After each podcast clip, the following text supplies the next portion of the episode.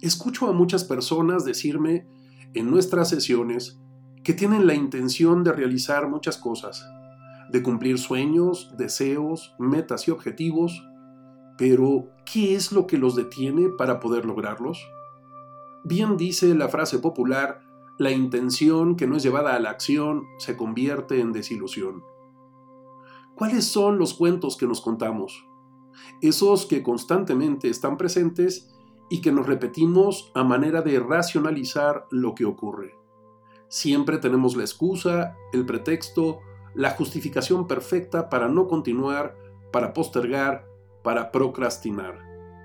Hay una enorme diferencia entre querer hacer las cosas y hacerlas.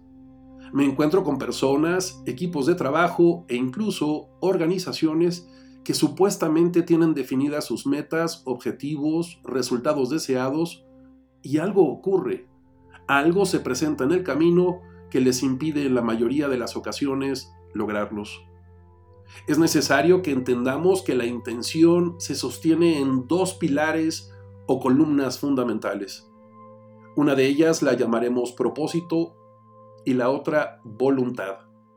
Y veremos cuál es la función de cada una. En primer lugar, aparece el propósito. Cuando tenemos la intención de hacer algo, requerimos tener claro el propósito y este no solo es tener clara la meta, el objetivo, el resultado, también es tener claro para qué queremos hacerlo. Es encontrarle una respuesta más profunda a la pregunta ¿cuál es el propósito de hacer esto? Porque la respuesta fácil es para lograr el objetivo. Pero si lo logramos, ¿a qué otro propósito sirve?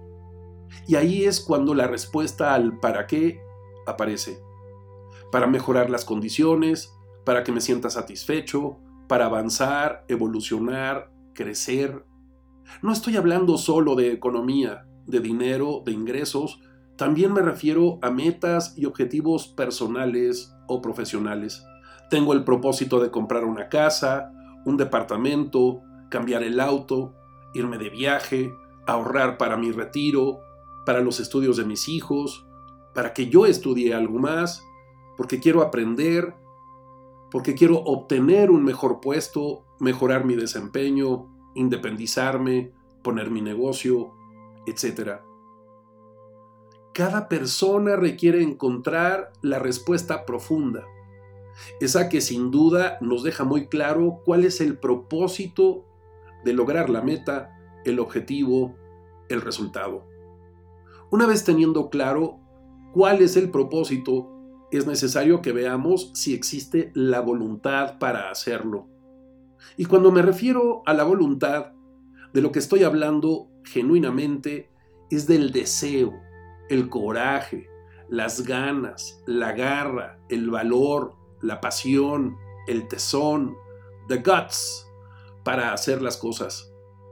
Porque puedo tener la intención, puedo tener claro el propósito, pero si no tengo la energía, el combustible, la determinación para hacerlo, sin duda no lo lograré y fácilmente recurriré a decenas de excusas, justificaciones y pretextos para validar el por qué no se puede, por qué no lo logré, por qué tendré que hacerlo más adelante y postergarlo.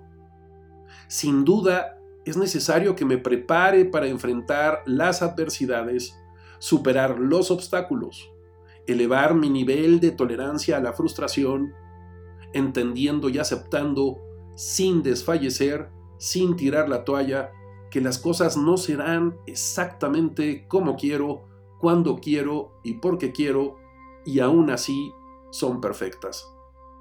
Como diría Wayne Dyer, cuando cambio la manera de ver las cosas, las cosas que veo cambian. Siempre existe la posibilidad, el camino, la estrategia, el plan. No se trata de cambiar las metas, los objetivos, se trata de encontrar la manera de lograrlos. Más del 90% de las personas que fracasan no lo hacen porque fracasaron, sino porque renunciaron en el camino, porque decidieron dejar de hacer lo necesario por miedo a fracasar. Tener la intención significa que tengo claro el propósito y la voluntad. Y esto no debo perderlo de vista, olvidarlo o minimizarlo. Es justo lo que necesito para conseguir lo que deseo. Espero esto te lleve a la reflexión. Ya sabes, me puedes localizar en www.santiagobeorlegui.com o en institutovitral.com. Hasta la próxima.